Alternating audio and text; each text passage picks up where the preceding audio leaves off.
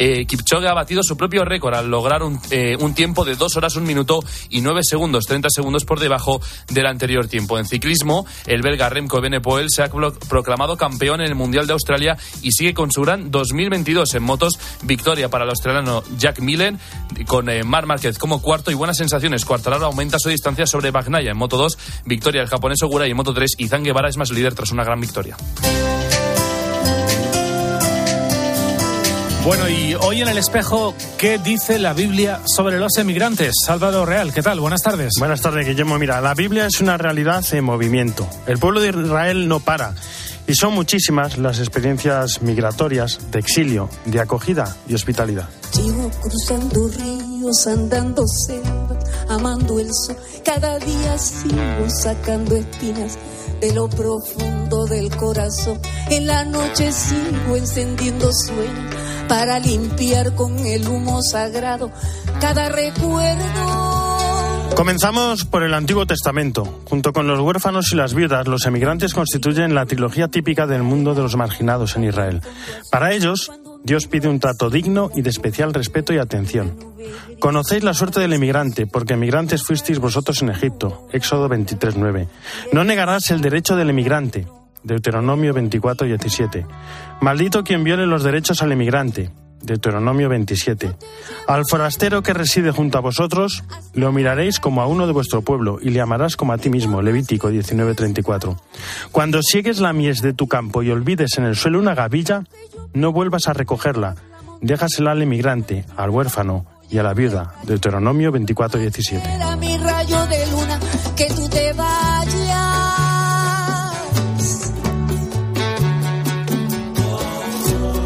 Del Nuevo Testamento, no lo olvidemos nunca.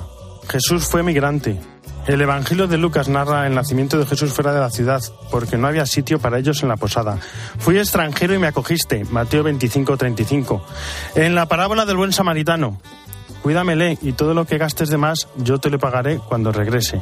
En cómo Jesús cura a la hija de la mujer sirofenicia, una mujer extranjera, o la mujer samaritana, le pregunta a Jesús, ¿cómo tú siendo judío me pides a mí de beber que soy mujer samaritana? Y Jesús le contesta, si conocieras el don de Dios y quién es el que te dice, dame de beber, tú le pedirías y él te daría agua viva.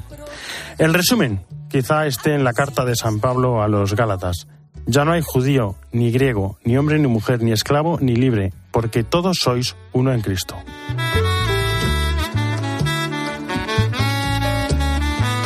Jesús Luis Aquistán, ¿cómo estás? ¿Qué tal, Álvaro? Buenas tardes. Ya termina septiembre, esto va muy rápido. Pues, ¿Qué santos tenemos esta semana? Pues mira, muy rápido. Fíjate, en los santos de la semana mañana tenemos a San Cosme y San Damián, oriundos de Egipto que ejercían gratuitamente esa medicina, la medicina porque gratis habéis dado da gratis, que murieron mártires y que son los patronos de los médicos.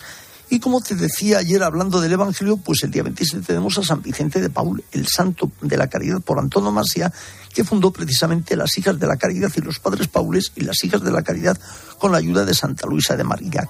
El día 28 tenemos un santo eslavo que es San Venceslao, que era un gran rey, pero que murió a manos de su hermano, pues con esa situación del que obra bien como Caín y Abel, pues al final muere mártir. El 29, ¿con quién nos encontramos? Pues nos encontramos el 29 con los santos arcángeles Miguel, Gabriel y Rafael, para cerrar septiembre, el día 30, con San Jerónimo, que después de estar en Tierra Santa y en Belén, pues hizo esa gran traducción de la Biblia, lo que es la vulgata, del hebreo al latín para comprensión del pueblo fiel y como no, el sábado día 1 comenzamos mes de octubre, mes de las misiones, y lo hacemos con Santa Teresita del Niño Jesús. Muchísimas gracias, Jesús. Gracias.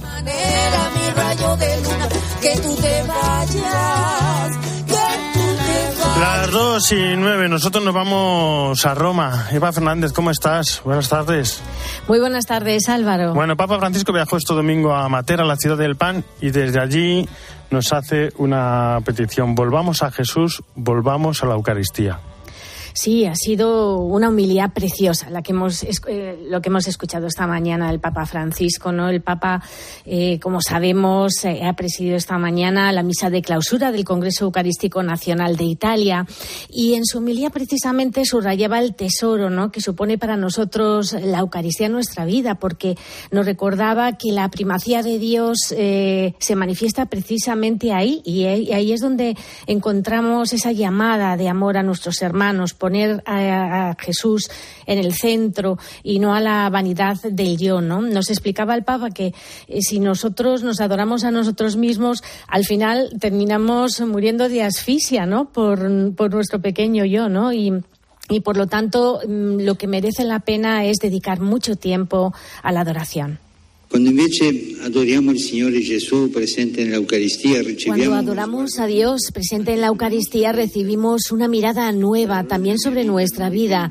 Yo no soy las cosas que poseo o los éxitos que obtengo. El valor de mi vida no depende de lo exterior. Yo soy un hijo amado, estoy bendecido por Dios. Él ha querido revestirme de belleza y me quiere libre de esclavitud. Insistía el Papa en que redescubramos la oración de adoración porque nos libera y nos devuelve nuestra dignidad de hijos. ¿no? El Papa también nos ha invitado a soñar lo que él explicaba, una iglesia eucarística, una iglesia que se arrodilla ante la Eucaristía, pero que también sabe inclinarse con compasión ante las heridas de los que sufren. Bueno, y en el resto del Ángelus, Ucrania, Myanmar, Camerún y la jornada que celebramos hoy, claro. Sí, sí, está claro. Nosotros hemos dejado constancia, ¿verdad? Todos los fines de semana detrás de cada ángelus. El Papa Francisco nunca ha dejado de expresar su solidaridad con el pueblo ucraniano y hoy de nuevo ha pedido a los gobernantes que encuentren iniciativas eficaces para acabar con la guerra en Ucrania. Pero también el Papa se ha acordado de lo sucedido en Birmania, en Myanmar. Ha pedido que se escuche el grito de dolor por la muerte de, de niños en esa escuela bombardeada, ¿no? Mm, explicaba el Papa, desde hace más de dos años este país está viendo azotado por graves enfrentamientos armados y por violencias y decía que el grito de estos pequeños no caiga en el olvido, estas tragedias no tienen que volver a suceder. Y también se ha sumado al llamamiento de los obispos de Camerún para la liberación de estas ocho personas secuestradas en la diócesis, en la diócesis de Manfé, entre ellas cinco sacerdotes y una monja. Y, por supuesto, no podía faltar la alusión a la jornada del inmigrante y del refugiado que celebramos hoy. Renovemos nuestro compromiso de construir el futuro según el proyecto de Dios, un futuro en el que cada persona encuentre su lugar y sea respetada, donde los migrantes, refugiados, desplazados y víctimas de la trata puedan vivir en paz y con dignidad, porque el reino de Dios se realiza con ellos, sin excluidos. Es también gracias a estos hermanos eh, que las comunidades pueden crecer a nivel social, económico, cultural y espiritual. Comprometámonos todos a construir un futuro más inclusivo y fraterno. Inclusivo y fraterno. Y por cierto, Álvaro, que antes de despedirse de Matera, el Papa se ha acercado, ha hecho una escapada para bendecir un comedor para personas sin hogar. Pues muchísimas gracias, Eva. Buen domingo de elecciones. buena doménica. bueno, de la jornada del migrante y del refugiado hablamos ahora, aquí, en el espejo. Mediodía Cope, El Espejo. Estar informado.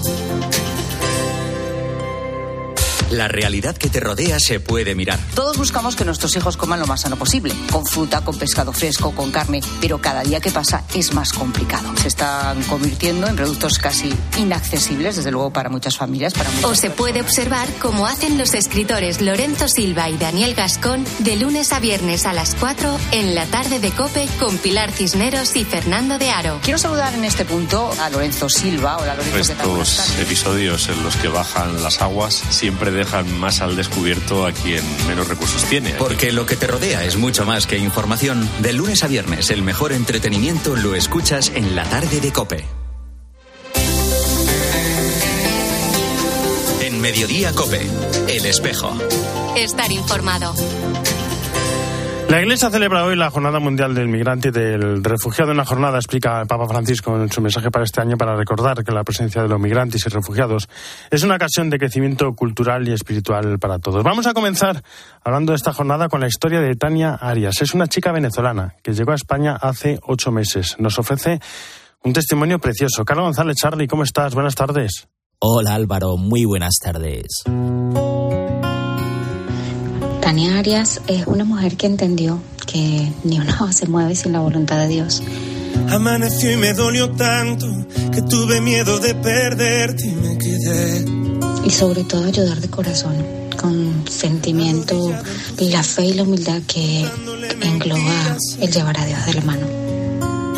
Tengo un corazón tan leal a ti Las migraciones, los movimientos humanos y la vida de los refugiados son hoy ese abrazo delicado y apacible habitado por el Padre. Son lugares privilegiados donde Dios se encarna para decirnos en silencio cuánto nos ama. Cualquier refugiado, cualquier migrante, en todos vemos el corazón de Jesús, en esa necesidad de afecto, en esa necesidad de sentirte aún sin conocerte como familia como ves sus ojos brillar simplemente por tener un gesto de cariño con ellos. En ese momento es que puedo decirte que puedo ver el rostro de Dios.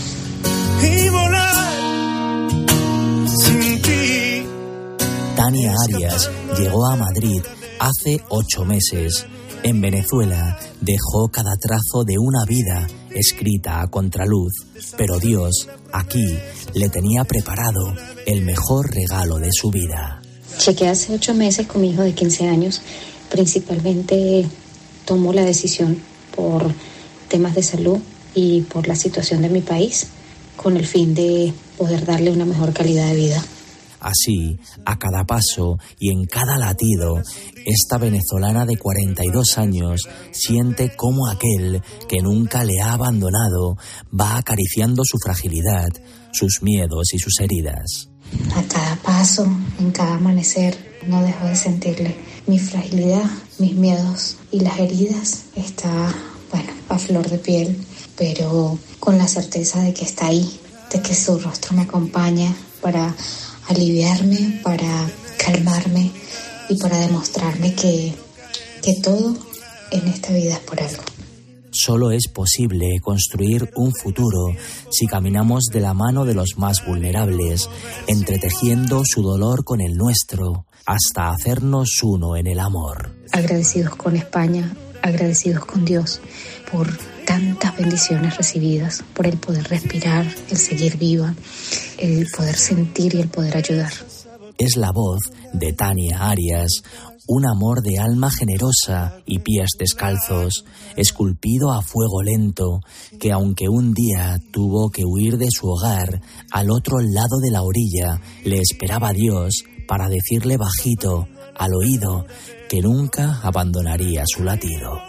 Después de todo lo que hemos vivido, que si ha valido o merecido la pena cada segundo de este viaje. Ha sido maravilloso en tu lágrima. Ha valido la pena. Sin ti. Muchísimas gracias, Charlie. Monseñor José Cobo es el obispo auxiliar de Madrid y obispo responsable de migraciones de la Conferencia Episcopal Española. Monseñor José Cobo, ¿cómo está? Muy buenas tardes. Buenas tardes, buenas a todos. Bueno, es impresionante no escuchar a Tania cuando, cuando se muestra acompañada por Dios y cuando dice, ha merecido la pena. Es lo que la Iglesia quiere, ¿no? Que todos se sientan acompañados. Claro, yo creo que además pone nombre a, la realidad que tenemos ahora mismo. Es decir, cuando hablamos de migraciones no hablamos de flujos ni de números, hablamos de personas concretas, ¿no? Y que tienen una historia, tienen además una cultura y, un bagaje que, y una experiencia de fe que quizá nos sirve también para despertar cosas que tenemos nosotros dormidos ahora mismo, ¿no? Anoche presidía la vigilia de oración delante del Centro de Internamiento de Extranjeros. La verdad es que la Iglesia Aquí llevamos denunciándolo muchos años, esta, esta situación. ¿Por qué no hay futuro en los CIE? Pues porque los CIE lo que hacen es mm, penalizar o criminalizar la migración. Eh, hay otros sistemas, yo creo y creemos desde muchos puntos, hay otros sistemas para humanizar la migración, que no es la encarcelación de los que llegan, ¿no? Porque los que llevan es gente que acaba de llegar, que viene huyendo de guerras, que viene huyendo de situaciones dramáticas y simplemente como no tiene papeles se les llega allí, eh, se les encarcela un tiempo y se les devuelve a su país sin más, ¿no? Yo creo que ese no es el futuro que esperamos. Yo creo que eso significa hostilidad, no hospitalidad. Y, hay sistemas, yo creo que tenemos que reflexionar por otras modalidades de acogida y de ordenación de los flujos que no sea encarcelar o criminalizar a los que llegan. Bueno, Papa Francisco le decía ayer a los jóvenes, la realidad es superior a la idea. Y creo que es una frase que además el Papa la ha repetido en varias ocasiones, que puede también utilizarse en el tema de las migraciones, ¿no? Porque porque, creo que la realidad de nuestra sociedad es superior a, a esas ideas de odio que a veces se escuchan. Y yo creo que la realidad, la realidad, es muy bonita. El mismo mensaje de este año de la jornada nos hace caer en la cuenta. Yo creo que tenemos que también aprender a leer ya lo que, lo que está sucediendo, ¿no? La realidad de la migración está haciendo cosas muy bonitas a nuestro alrededor. Están, eh, pues también dando un toque nuevo a nuestras comunidades cristianas, están rejuveneciendo nuestra sociedad. Yo creo que la migración es una oportunidad también para nuestro tiempo y no hemos caído en la cuenta de eso. Porque la Iglesia también está cambiando, ¿no? Con, los movimientos migratorios, la Iglesia española también cambia de rostro.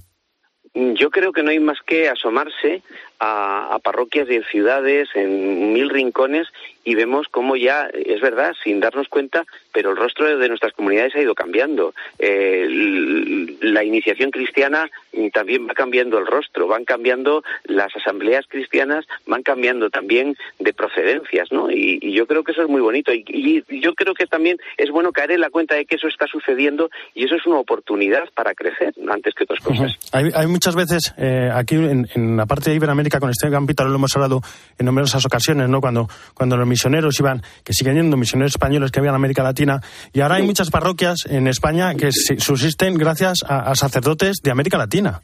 Claro, yo creo que ya se está dando una evangelización de vuelta. Es decir, todo lo que hemos sembrado, lo que se sembró en otro tiempo, ahora, bueno, pues de alguna forma están trayendo. Y, y eso es bueno también para aprovechar no simplemente el servicio de los sacerdotes, ¿no? Sino también todos esos aprendizajes que traen esos sacerdotes y que traen los grupos que acompañan muchas veces, de los grupos culturales, también el, el ver esa experiencia y cómo puede ser injertada en la vida de las comunidades y la vida de la Iglesia actualmente. Bueno, ahora mismo pensar en, en migrantes, sobre todo pensar en, en, refugiados, es pensar irremediablemente en, en Ucrania, ¿no? ¿Cuál, ¿Cuál, está siendo el trabajo de la Iglesia en, en ayudar a quienes, a quienes llegan? Pues la Iglesia en un primer momento fue un gran hospital de campaña, precioso, eh, se puso todos los recursos que pudo eh, al servicio de los primeros que llegaban. Ahora yo creo que está siendo un momento también de consolidación y de acompañamiento, porque hemos visto que esta es una situación dura, larga, creo que la comunidad ucraniana se va a ir asentando en las distintas diócesis, en las distintas ciudades, se va asentando. Y nuestra tarea es como el resto, pues yo creo que acompañar y, aprender también de ellos, porque yo creo que tiene mucho que enseñarnos en cuanto a su forma de estar y, todo el aprendizaje que han hecho huyendo de guerras y situaciones tan conflictivas. Hoy es el Evangelio del hombre rico, ¿no? Y los sus banquetes y, de, y de Lázaro.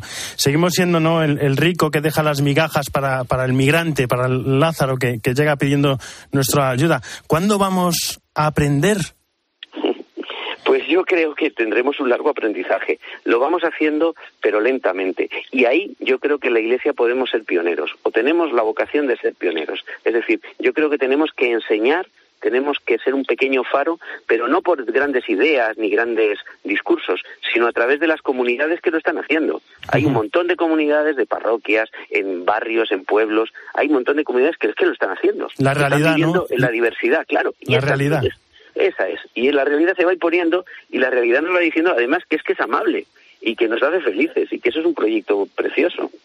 Pues Monseñor José Cobo, obispo auxiliar de Madrid, obispo responsable de migraciones de la Conferencia Episcopal Española, muchísimas gracias por estar pues, con nosotros y por recordarnos esta, esta acogida que siempre tenemos que tener.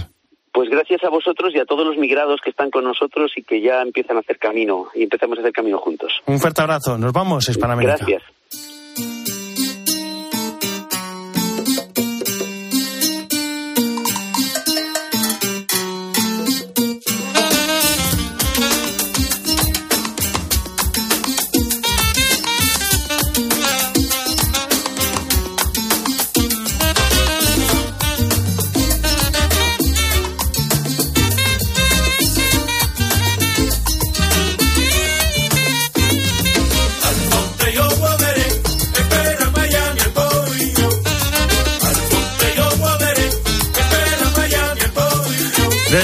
Buenos Aires, Esteban Pítaro, ¿cómo estás? Buenas tardes.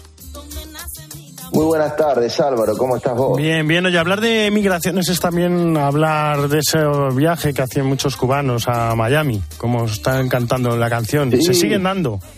Claro. Eh, increíblemente estamos viviendo una suerte de resurgir de estas escenas que realmente creíamos superadas, ¿no? La de los cubanos en sus balsas, nuevamente muchísimas noticias estas semanas, estos meses de cubanos con lo poco que tienen, con apenas su humanidad, su vida cuesta, sin valijas, sin nada, cruzando el peligroso estrecho de la Florida en sus en precarias balsas, los balseros. Vos sabés, Álvaro, durante el periodo fiscal 2021, la Guardia Costera había interceptado, la Guardia Costera de Estados Unidos, 838 migrantes cubanos.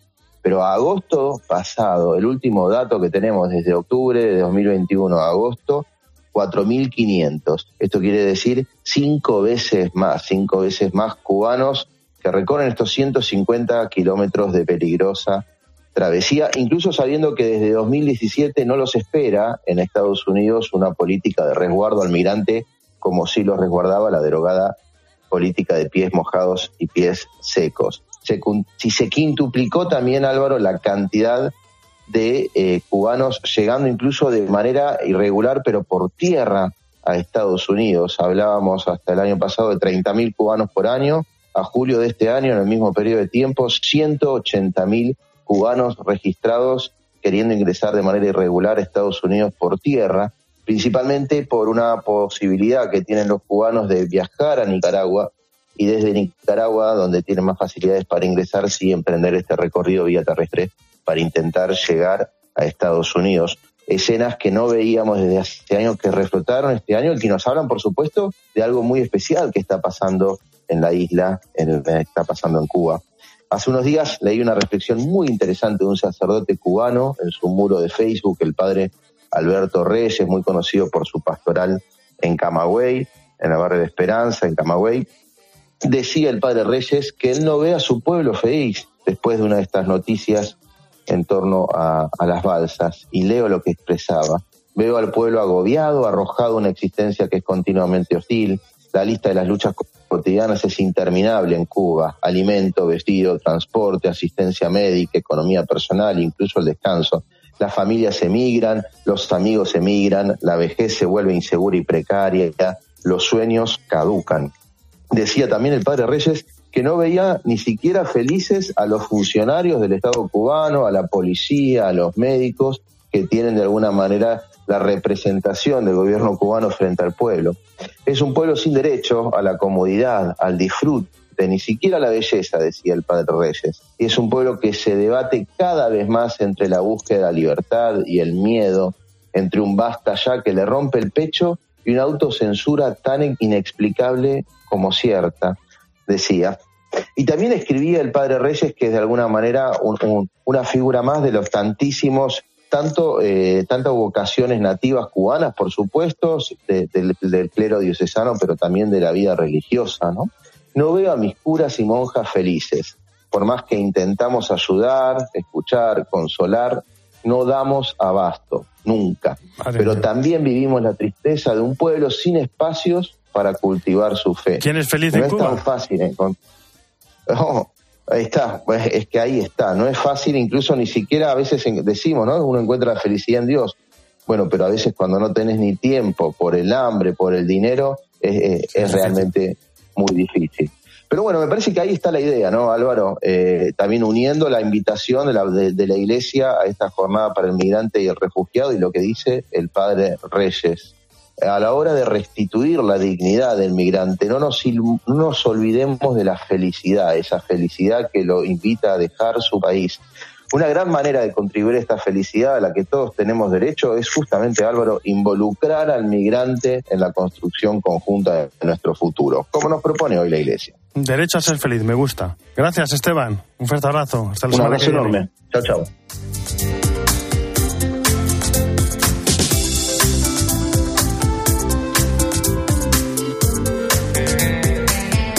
En la producción Jesús García Arcilla, en el control técnico Natalia Escobar y en control central Luis Ángel González. Ya saben que el espejo no termina, sino que gira y ahora nuestro reflejo se abre hacia Mediodía Cope con toda la información nacional e internacional que hoy nos trae Guillermo Vila. Guillermo, muy buenas tardes. ¿Qué tal Álvaro? Buenas tardes. Enseguida en Mediodía Cope vamos a contar lo que está ocurriendo en Canarias y lo que puede pasar con esa tormenta tropical que ha derivado en depresión y muy pendientes también de las elecciones en Italia. Desde las 7 están votando los italianos. Enseguida en Mediodía.